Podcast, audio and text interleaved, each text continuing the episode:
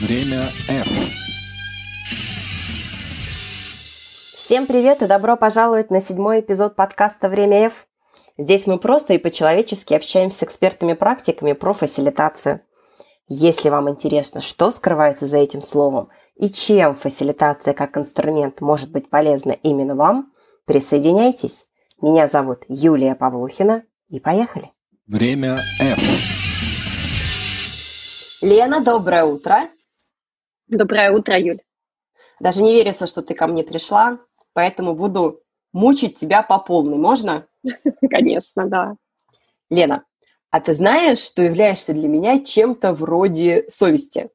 И хотя ты мне, конечно, не говоришь, я твоя совесть, Буратино, но именно такое действие оказывает на меня твои посты в Фейсбуке. Когда я сижу и такая жалею себя, вот, ничего не успеваю, столько дел. А потом вижу, что ты как топ-менеджер успеваешь и заводами управлять, и спортом заниматься, и в комбат-турах экспертизой делиться, и конференции модерировать, и еще и фасилитационные сессии проводить. Вот открой, пожалуйста, тайну. Владение инструментами фасилитации тут при чем? Или это все мои фантазии? Юль, а, во-первых, спасибо большое, что пригласила. А, у нас сегодня в Москве солнечный день, шлю тебе прям вот лучи солнца из Москвы. И спасибо. это энергия, лови ее. И так же, как ты спросила, как я все вот это успеваю, для меня это на самом деле энергия.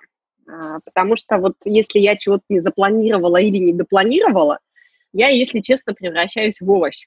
Поэтому я стараюсь э, организовывать свой режим времени и эффективно использовать свое время. И, может быть, кажется, что действительно всего много, но на самом деле только тогда, когда я делаю много и интересно для меня, я становлюсь энергичной. Так же, как и в фасилитации. Когда есть режим, когда есть повестка, когда есть результаты, которые ты хочешь получить, а, это дает энергию командам. Поэтому аналогия, ну, на самом деле, очень прямая. Время F.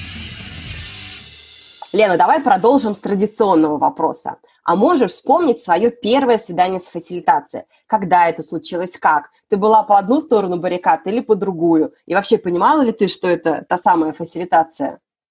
Юль, а, два года назад в компании, где я работала, а, было принято решение о том, что временно на период а, трансформации процессов мы разделим операционный блок а, и передадим управлять им тремя директорам, трем директорам. И так мне достались заводы. Я была на тот момент HR-директором. Задачу, которую мне поставили, звучала следующим образом. Сократи себестоимость продукции на 10%. Ну, понимаешь, сокращать затраты – дело неблагодарное. А, я не очень понимала вообще в структуре затрат и благодаря каким моим действиям я могла их оптимизировать. У меня по жизни есть наставники. Вот я с одним из своих наставников по жизни поделилась этой задачей. Она предложила, Лен, а давай с тобой проведем сессию, сессию фасилитации, где мы вовлечем людей а, в поиск тех возможностей, благодаря которым мы выполним эту цель. Как я познакомилась а, с первой сессией фасилитации, я была на ней заказчиком и наблюдателем. Вела эту сессию мой наставник Людмила Макшанова, и я очень благодарна ей за то, что благодаря Людмиле я узнала о таких методах, прекраснейших инструментах, как фасилитация. А вот интересно, ты поверила, что этот инструмент сработает для такой, ну, скажем, крайне специфической, я бы даже сказала, социально непопулярной темы, потому что ты верила в своего наставника или ты до этого что-то слышала про эти инструменты? А, ты знаешь, во-первых, безусловно, я верила наставнику, потому что Людмила Макшанова для меня это очень большой эксперт. Во-вторых, я как человек рациональный а, попросила ее описать, что будет происходить. И когда я поняла, что фасилитация базово строится на вовлечении каждого участника этой встречи, на экспертизе каждого участника этой встречи, и я поняла, а, как мы соберем репрезентативно команду с заводов, кого мы позовем на эту встречу, и какой толк я могу получить именно от вовлечения людей, да, выполнить задачу оптимизации по любви, Угу. И, в общем-то, то, что я видела потом на сессии, абсолютно совпало с моим вот рациональным восприятием логистики этой встречи, инструментов этой встречи, участников встречи. И результат э, был ну, прямо вот выше, чем 100%. То есть мы по одному заводу выполнили цель на 120%, по другому заводу мы вышли на 100% по экономии. Ну, а можно я все-таки, извини, что перебиваете, а да, можно да, я да. займу немножко позицию такого вот скептика и Фомы неверующего?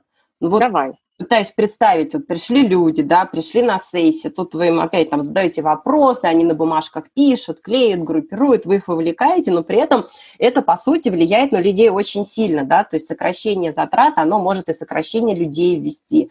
Вот все-таки что позволило людей, наверное, раскрыть и чтобы они достигли тех результатов, что экономия все-таки случилась. Вот прям, знаешь, честно говоря, выглядит немножко волшебством. Ты знаешь, на тот момент для меня это было волшебство, потому что, а, ну, представь себе, завод, а, завод в Омске, мы не первый год работаем с затратами.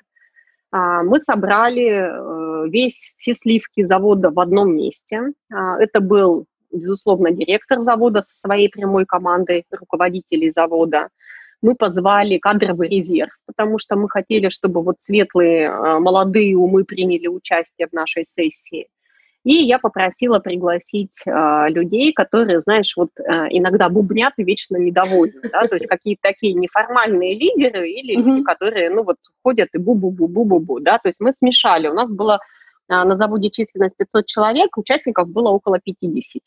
Mm-hmm. Как-то так получилось, что, э, ну, наверное, Юль, я была в ситуации, когда мне было нечего терять, поэтому я пришла и сказала, ребят, вот я на два года с вами, я исполняющая обязанности директора по производству.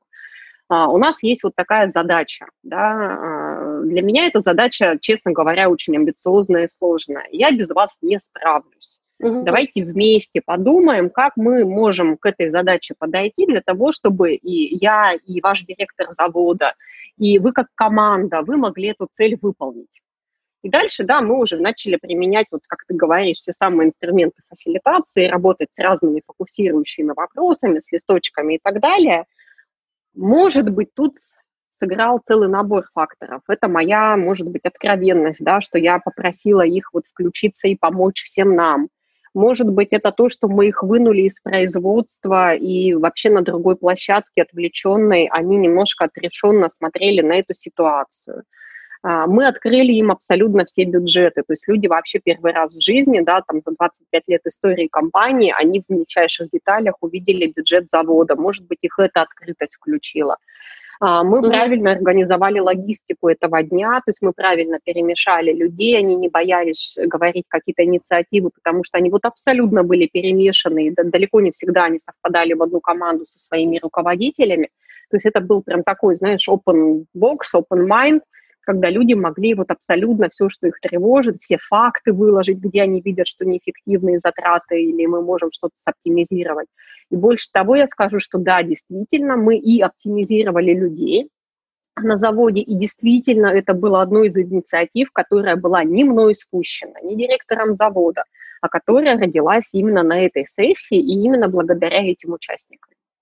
Вот как я тебя, Лен, слышу, вот сижу, обдумываю параллельно – то есть получается, что все-таки, все-таки, несмотря на то, что инструменты фасилитации, они мощны сами по себе, очень важна та атмосфера и тот, наверное, посыл, да, с которым этот инструмент применяет. То есть если люди просто приходят и э, говорят, ну давайте все быстренько генерите идеи, но я утрирую, да, то есть это uh-huh. одно. А если проводится вот такая работа, что вплоть до того, ну как бы делается шаг навстречу людям и раскрывается там определенная информация, да, которая в прошлое была даже кодифиденциальная, то люди, получается, чувствуют, что к ним тоже идут навстречу, и это вселяет их веру, что то, что они как бы нагенерят и придумают, это не просто такой ФДП, эффективно-демонстративный продукт, а действительно они с этим будут жить.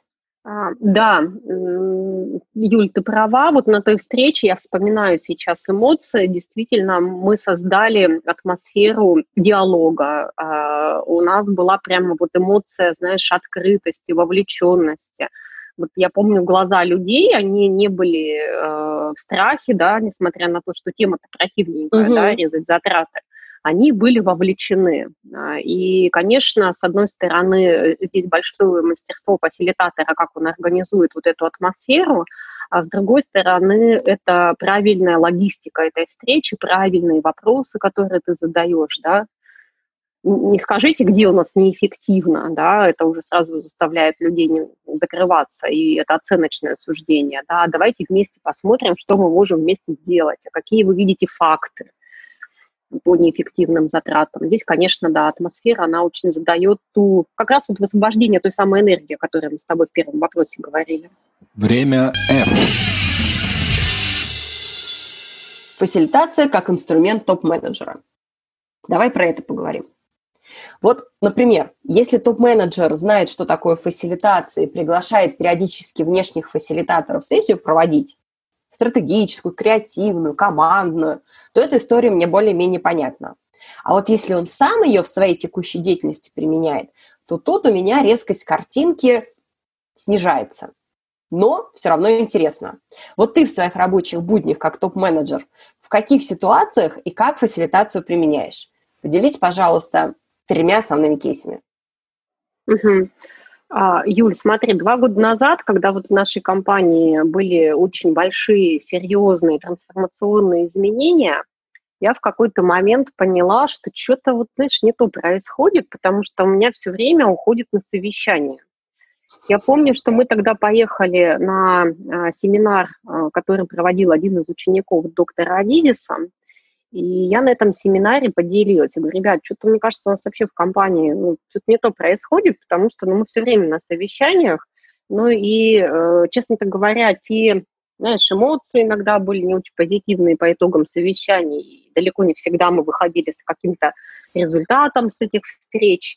Я вот все это вывалила на стол э, ученику а, Адизиса. На что он мне, в общем-то, опять же, когда я человек рационально, очень рационально мне ответил, я поняла, в чем есть цимис. А, он сказал буквально следующее. Лен, у вас в компании идут большие изменения. В период изменений функция лидера э, принимать решения и внедрять решения. Лидер не принимает решения в изоляции, он делает это с командой. Поэтому то, что у вас очень много совещаний проходит, это абсолютно правильно. Это ваш ключевой инструмент – а, выработке решений, в изменениях, потом во внедрении. Поэтому главное, чтобы вы ваши совещания проводили эффективно. Я тогда начала э, изучать тему эффективности совещаний, прочитала много книг и пришла на курсы в правила игры к Виктории Бехтеревой, потому что для меня вот эта тема фасилитации, тема эффективности, тема энергии команды – инструментов, которыми я могу руководствоваться, именно как лидер. Да? Я тогда вообще не думала про профессию фасилитатора, я тогда думала, как бы мне заточить пилу, чтобы мои совещания были блестящими. Как Если бы говорить... Да, да, как бы выжить максимум эффективности, как бы сделать их позитивными, как бы получать на них результаты. И если говорить про то, вот как я топ-менеджер, какие я люблю инструменты в фасилитации, знаешь, я обожаю делать эффективные оперативные встречи, с хорошей напряженной повесткой, с хорошими фокусирующими вопросами.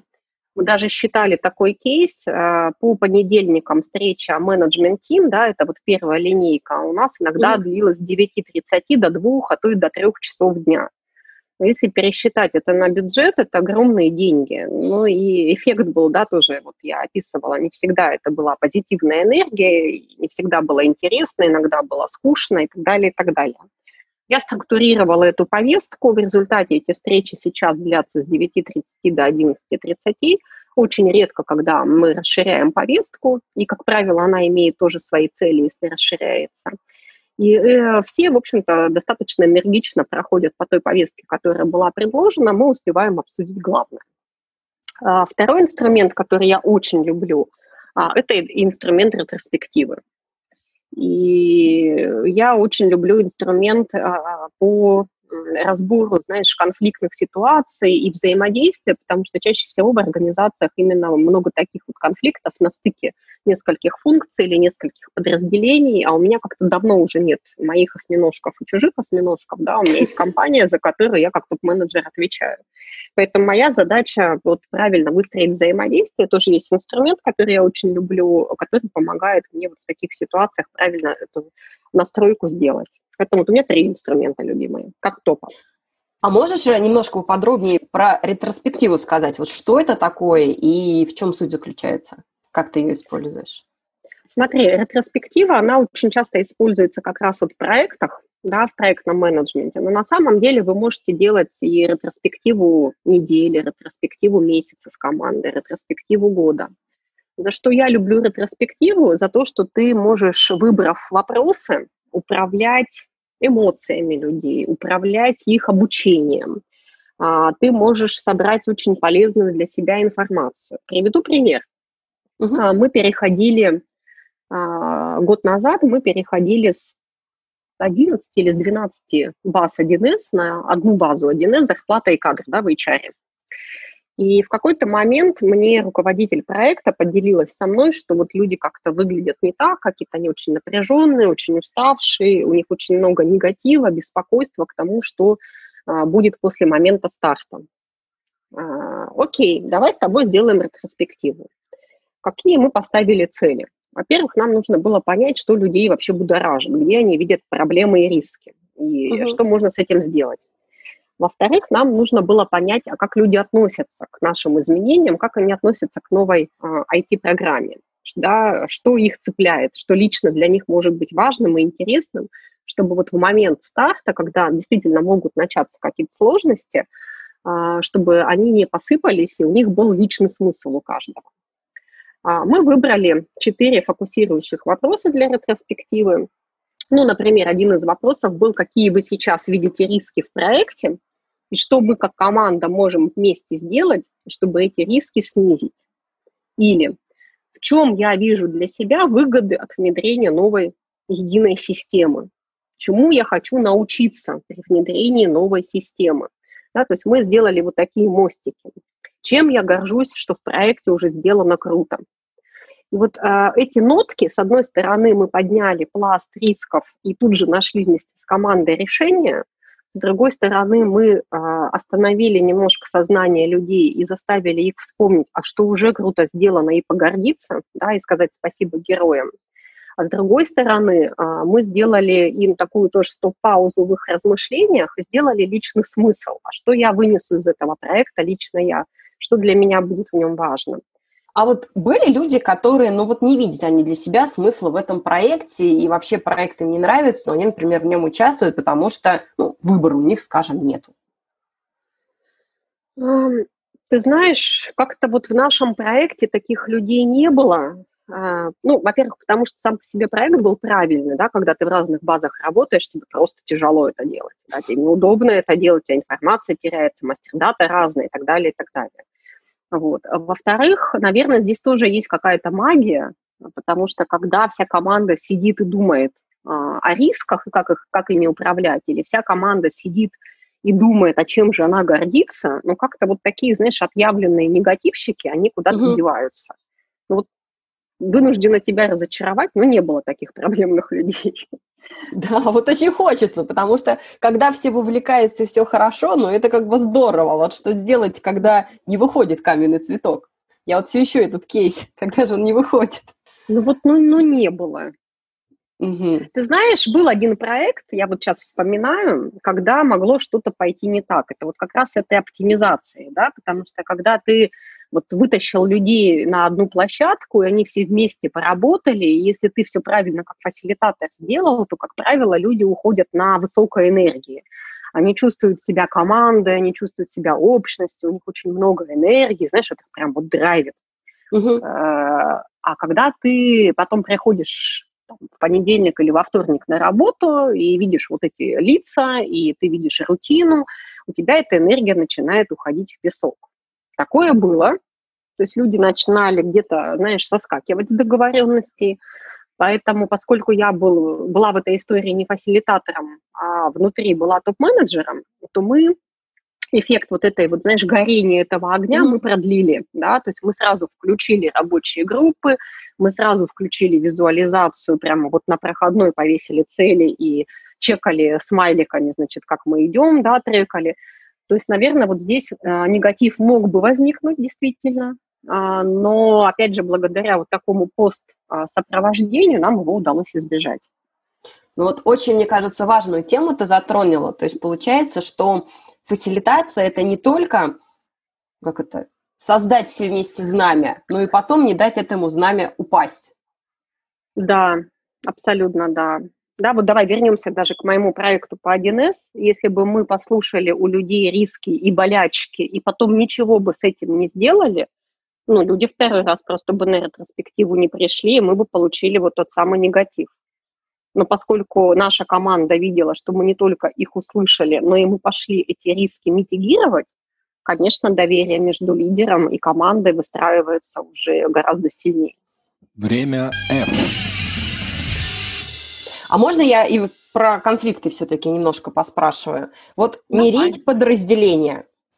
Я как ПМ очень часто была в ситуации, когда действительно есть а, разные люди, которые ни тебе не подчиняются, ни друг другу не подчиняются, и у тебя единственный способ двинуться вперед – это как-то договориться а, с ними обоими, либо обеими, где-то действительно, может быть, их помирить или интересы их сопоставить. Вот Можешь здесь прям вот, я не знаю, механику привести в пример, как ты это делал с помощью фасилитации? Ну, понятно, без имен, фамилии, там, раскрытия чего-то конфиденциального.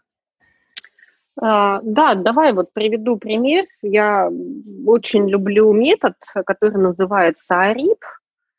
А, это когда мы, давай очень коротко расскажу, чтобы вот, может быть, угу. такой, знаешь, изюм, да, с нашей встречи кто-то к себе Мясо. забрал мешочек в поле. Я изюмом это называю.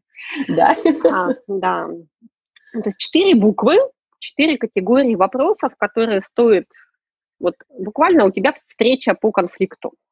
Закрываешься на 10 минут в кабинете, ты уже примерно понимаешь, о чем там речь идет, но деталей пока еще не знаешь, и пишешь себе вопросы. А, первый блок, да, о, это какие-то объективные факты, какие-то объективные события, участники. Твоя задача написать вопросы так, чтобы собрать максимум фактов, да, на этом этапе это факты, mm-hmm. которые позволят тебе выслушать все стороны и э, правильно подготовить принятие решений, да. А следующий блок вопросов, который ты будешь писать, да, это рефлексивный уровень, да, о РИП, буква Р, да, я вот не выговариваю, но поверьте, что это Р. Рефлексивный уровень, здесь вы можете поговорить а, уже о эмоциях, о ценностях, об отношении, которое есть у участников конфликта, к тем самым фактам, которые мы собрали. Их, это интерпретация, да, и вот мы, зная такие факты, имея такое отношение к этим фактам, имея какие-то правила, нормы, стандарты компании, имея какие-то цели, да, то есть мы начинаем эти факты, это отношение интерпретировать, да, например, там, и о чем нам может сказать этот факт. Этот факт говорит о каких пробоинах в нашей системе, да, например, в нашей системе взаимодействия, или а какого нам не хватает правила, чтобы эти факты улучшить, да, или там наоборот убрать, чтобы они не возникали в нашей жизни, не мешали нам. И последняя буква П, АРИП, а, это принятие решений. Да? Какое решение мы сейчас участниками этого разбора должны принять, чтобы, в общем-то, конфликт исчерпать. И вот у меня была такая рабочая ситуация, когда два подразделения буквально вот, ну, вот очень поссорились друг с другом, прям вот я уже наблюдала, что повышенные тона и переход на личности начался, ага, и мне так. пришлось, да, ну, знаешь, это вот когда, когда вовремя в конфликт никто не включился, нет медиации, очень часто, к сожалению, заканчивается переходом на личности, да, очень часто можно слышать там вот в компаниях там маркетинг дураки говорит, там бухгалтерия или финансы, финансы, бухгалтерия говорит, маркетинг говорит, вот, слушайте, это бухгалтерия, вообще бюрократы, буквоеды, мы терпеть их не можем. Хотя на самом деле э, и те, и другие прекрасные люди, каждый эксперт в своей области, просто надо научить их взаимодействовать. Вот. И мы, собственно, вот сделали такое упражнение с ребятами.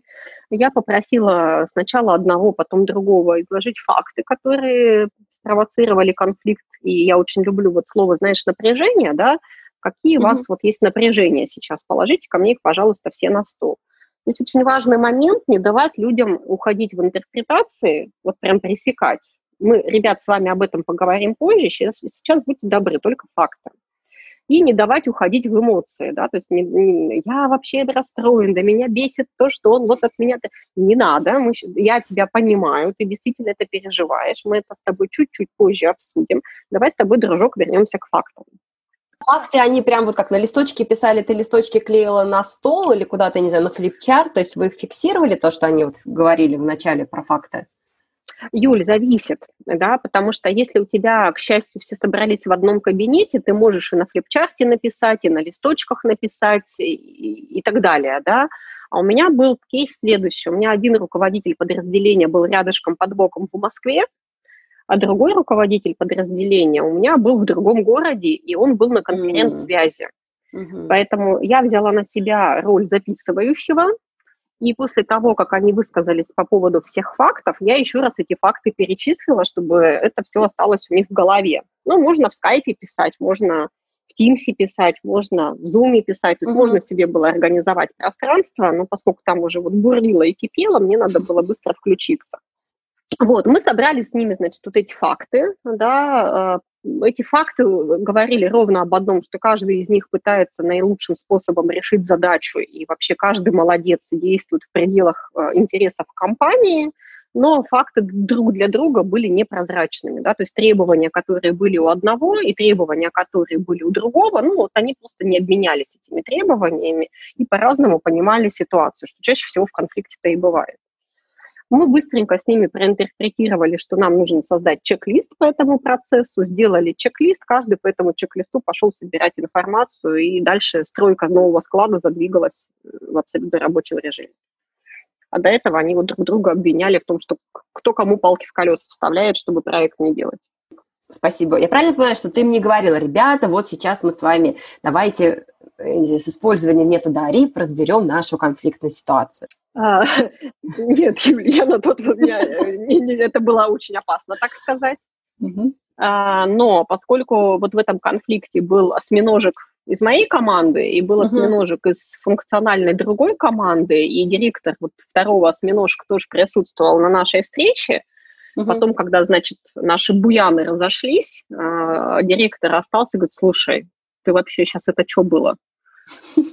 Ты как так их за 30 минут расставила акценты по местам, и они вообще ушли довольные и способные после всего, что между ними было, решать нормально рабочие задачи. Вот у меня есть еще две такие проблемы, давай с ними также сделаем. Сделали? Научила. Нет, дружок, давай я тебе расскажу, вот тебе рассказ, вот тебе схемка, вот тебе книжка, если будет непонятно, придешь. Люблю развивать людей. Вот ты знаешь, на самом деле я тебя слушаю, понимаю, что, наверное, мне, мне не хватало как раз вот фасилитации, когда я пемила, и учитывая, что я сама по себе достаточно эмоциональная личность, и иногда у меня самой как бы вот эмоции зашкаливают, а надо людей мерить, то я думаю, конечно, тот Джарип, наверное, сэкономил нервы всем. Время F.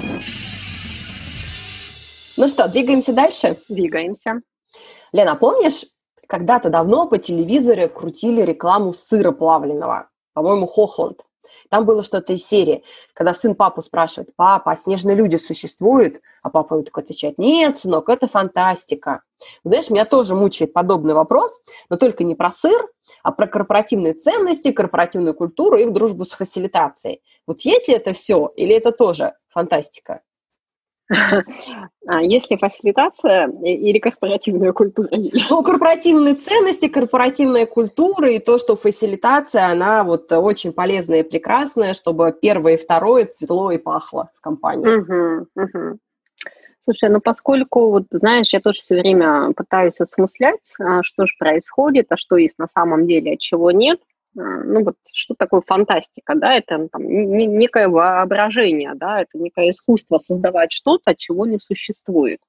Давай с тобой порассуждаем. Я вот заглянула в словарик, пыталась понять, вот как фантастику-то вообще интерпретируют. Есть четыре вида фантастики, оказывается. А, есть научная фантастика, есть а, ужасы, есть фэнтези и есть магический реализм. Есть корпоративная, вот как... наверное, фантастика. Да, я так понимаю, что научная фантастика нам с тобой будет неинтересна, потому что корпоративная культура на бумаге, да, где-то в науке существующая, но не внедренная в компании, это не тема нашего разговора. Да, про ужасы тоже не хотелось бы говорить, хочется говорить о светлом и позитивном, да, розовые эльфы – это тоже прекрасно, но иногда хочется не только о шашечке, но и ехать, поэтому мы поговорим с тобой про магический реализм. Вот. В чем он проявляется? А, на самом деле, хотим мы того или не хотим, управляем мы этим или не управляем, корпоративная культура есть абсолютно во всех семьях, во всех командах друзей, да, во всех командах в компаниях. Поэтому то, как люди берут на себя ответственность, то, как люди выстраивают взаимодействие, то, как люди готовят и принимают решения, и как они их внедряют, вот это как раз есть показатели, через которые мы можем пощупать а, уровень развития корпоративной культуры. Почему я говорю про магический реализм? Потому что, наблюдая за корпоративной культурой и видя, что есть где-то какие-то, знаешь, разрывы между тем, как мы хотим, чтобы было и в целях компании, и в результатах компании, и в то же время, как сейчас, вот мы можем как раз применять, знаешь, вот этот магический реализм. Мы можем поговорить с людьми, а, куда мы как компания хотим идти, что нам для этого нужно, принятие решений поменять, во взаимодействии изменить, в ответственности, в дожимании результата – для того, чтобы мы действительно могли вот этот реализм сделать не магическим, да, а реалистичным. И есть такие примеры и в моей практике, и в моих проектах, когда мы работали с командами, когда мы определяли ценностное поведение, когда мы очень четко с командами осознавали, какие мы сейчас и какие мы должны стать, чтобы доехать до целей – в общем-то, ты знаешь, при желании команд, опять же, при желании лидеров команд, амбассадоров команд, очень большие изменения происходят. Я сейчас как раз поменяла работу, и знаешь, вот если описывать э, ощущения твои, да, вот вроде бы базовые процессы в компаниях одинаковые, вроде бы организационные структуры плюс-минус похожие, да, а, ну, цели, понятно, все хотят расти, все хотят рентабельность, долю рынка, рост выручки, да, рост беды. Тоже цели более-менее одинаковые. Люди ходят такие же, то есть у них там две ноги, две руки, головы, да, опрятный внешний вид.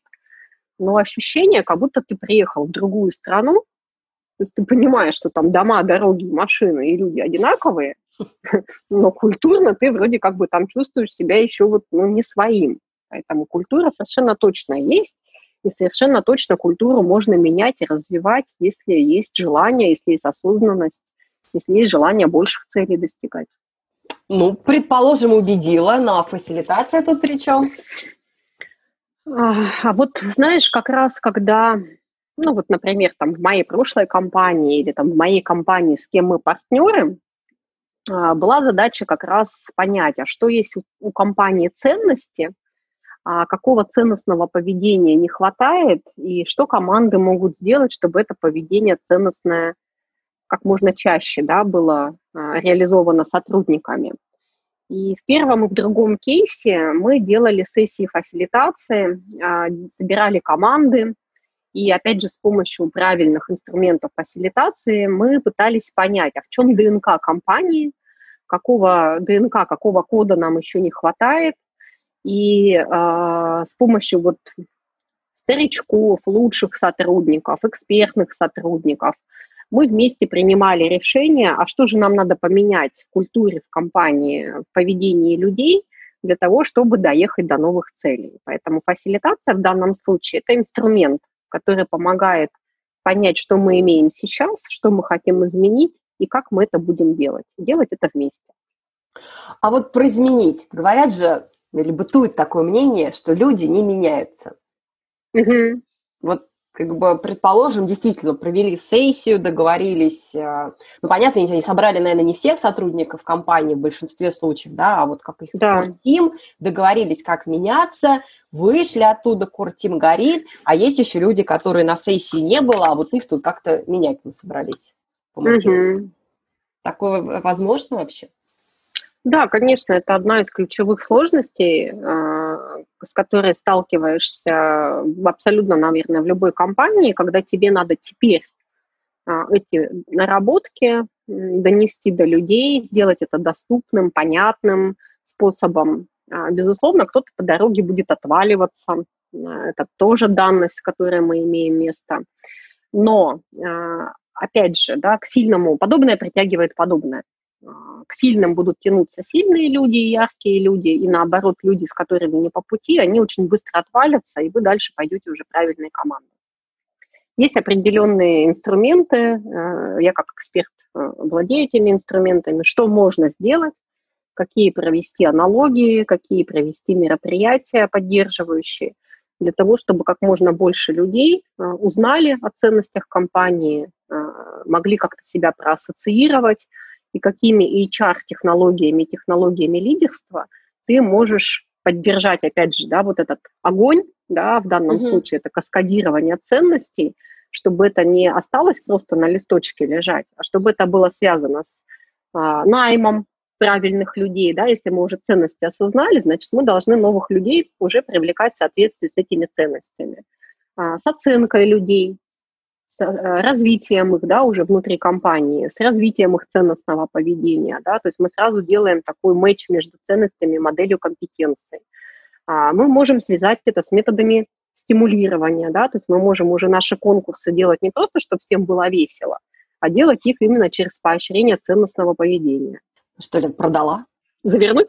Время F.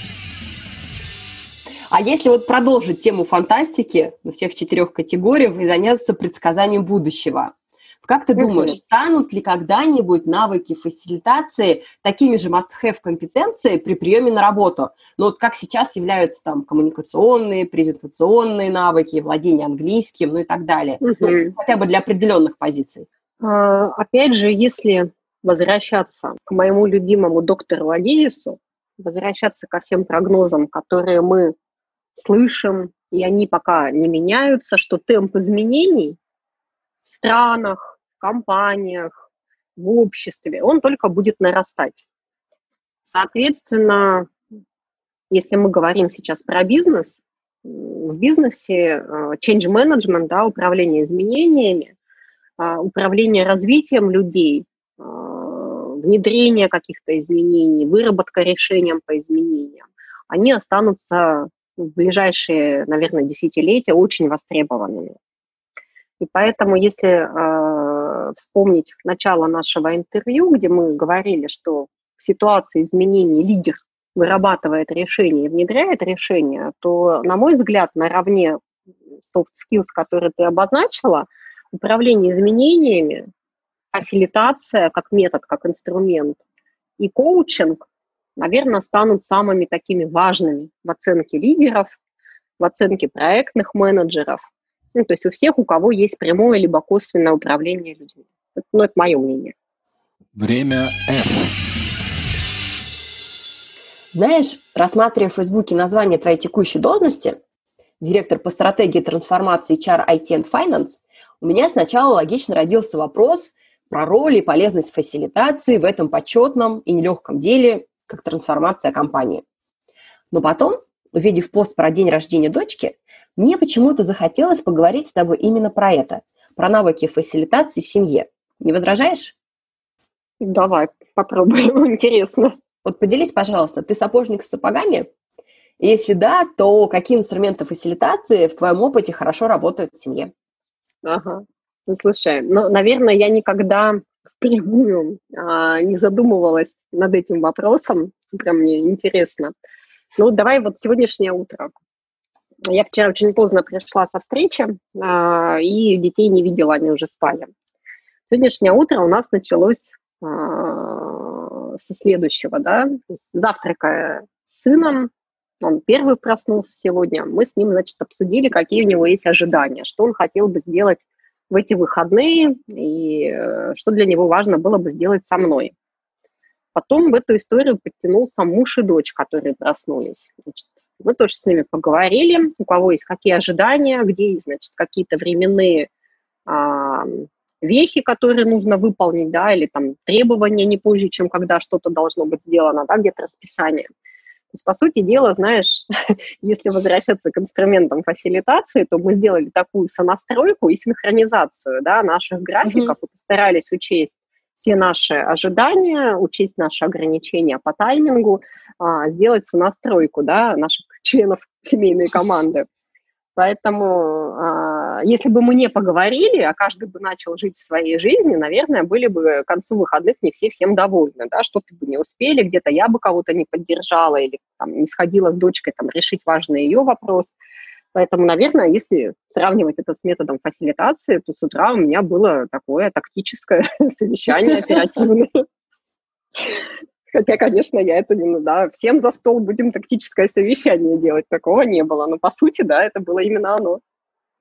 А вот как-то, я не знаю, на более сознательном уровне, что, ну, не знаю, сын с дочкой, например, у тебя поссорились, да. и вот они приходят, и ты такая, о, а давай-ка я, не знаю, арип с ними применю, применю, или там, не знаю, в конце года садитесь, ты такая, о, а может быть, ретроспективу года, вот, вот в таком mm-hmm. ключе нет еще, или это уже диагноз, то, что я говорю? Слушай, я не знаю, чей это диагноз, такое ощущение, что ты мой диагноз озвучила, потому что я именно так и... Я, я честно, вот я обожаю книжку «Метод сфокусированной беседы», да, «Искусство сфокусированной беседы». А, там прям вот, вот клади на стол и на любой случай mm-hmm. жизни тебе фокусирующие вопросы, да.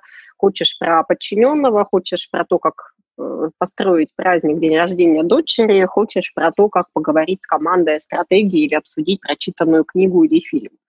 Поэтому, ну да, я все-таки Арип обожаю, да, например, там мы можем по Арипу с, с детьми разобрать просмотренный вместе фильм или прочитанную вместе книгу.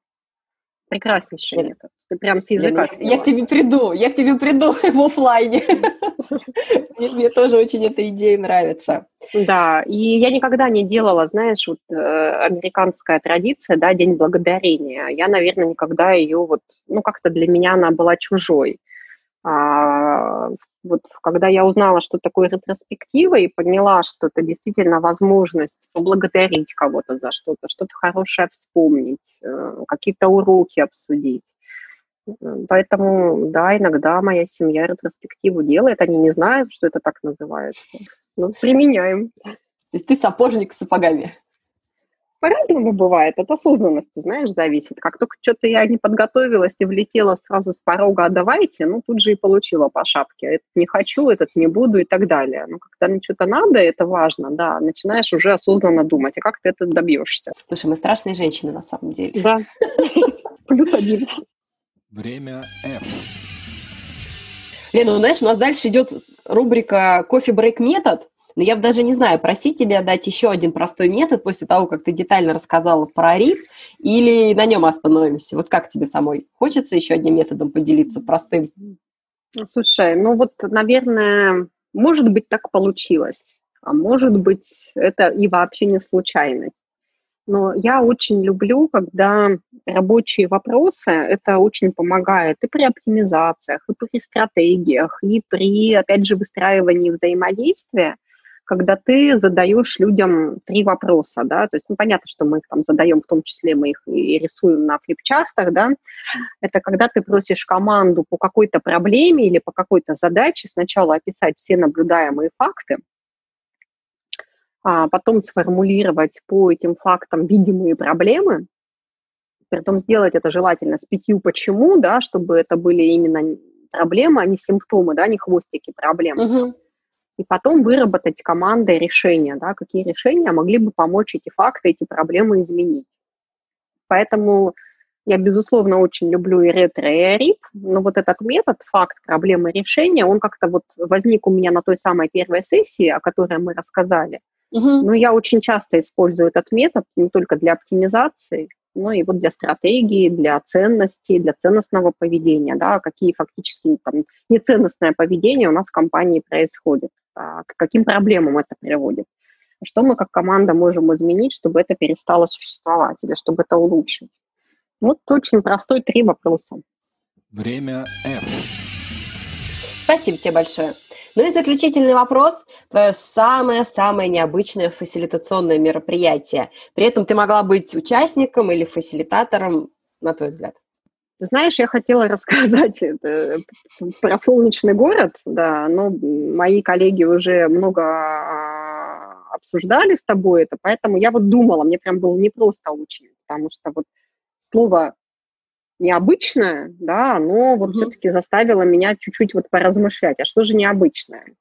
И вспомнилась мне прекраснейшая сессия, которую мы проводили со строительным бизнесом Карелии, на острове, который назывался Волкостров. На этом острове всего четыре дома, четыре прекраснейших дома. Красота невозможная, то есть Онежское озеро, это вот, вот прям вот, вот, знаешь, вот невозможно релакс. И а, мой заказчик, несмотря на то, что вот, ну, казалось бы, да, где строительный бизнес, а где ценности. Угу. Он сам по себе очень внутри цельный, очень ценностный человек, и он на день строителя захотел со своей командой впервые обсудить ценности их компании, их команды. И вот а, пригласил всех к себе домой. Это огромный дом, ну не домой, а это дом, загородный дом, да, то есть это uh-huh. не квартира. А, пригла- пригласил всех к себе в дом. Дом такой, значит, широкий, такие большие окна, просторные, печка. Вот это все пахнет дровишками. А, огромные такие из дерева сделанный сруб, знаешь, такие прям вот еловые uh-huh. такие. Потрясающая картинка. И вот это прямо место очень атмосферное, и поэтому для меня сессия была необычна в том, что вот мы ехали на машине, потом мы ехали два часа по озеру на катерах, потом мы оказались на вот этом волшебном острове, уединенные, да, вот вообще в отсутствии какой-то цивилизации. Мы были в доме, который лично мой заказчик построил там, руками, да, вложил туда всю душу. Он всю душу вкладывает в компанию, в, вот, в людей, то есть он очень много делает для людей.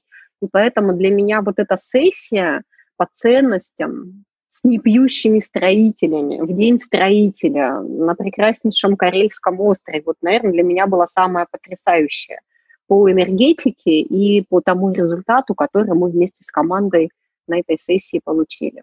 Я прям, знаешь, как это рядом постояла, ты так вкусно да. про это рассказала, я это вот было, представила да, прям вот и елки, и сруб, и озеро, здорово. И люди, светлые-светлые люди, да, вот, наверное, да, вот атмосфера, люди, потрясающая, энергетика была потрясающей. Время F. Ну что, на этой оптимистичной ноте и потрясающей энергетике, Лена, спасибо тебе большое за интервью. Мне кажется, я даже вот реально, как вот, знаешь, постояла рядом, пока ты управляла заводами и пароходами, посмотрела, как ты это делаешь. С удовольствием посмотрю это еще раз. И хорошего тебе дня. Спасибо, Юль, за то, что ты позвала, что мы с тобой повспоминали. Для меня эти, это время сегодня, проведенное с тобой, оно тоже было очень таким вдохновляющим, позитивным и светлым. Хороших дней выходных. Спасибо. Время F. Друзья, это был седьмой эпизод подкаста «Время F», подкаста про фасилитацию для бизнеса и жизни. Мы общались с Еленой, Елена Северюхина, эксперт и амбассадор HR-практик, директор по стратегии трансформации HR IT and Finance компании Gloria Jeans, фасилитирующий топ-менеджер и коллекционер впечатлений. Спасибо, что были с нами, спасибо, что слушали, и, конечно же, спасибо за вашу поддержку и обратную связь. Услышимся через 10 дней. С уважением, Юлия Павлухина, ИМ, полюбивший фасилитацию.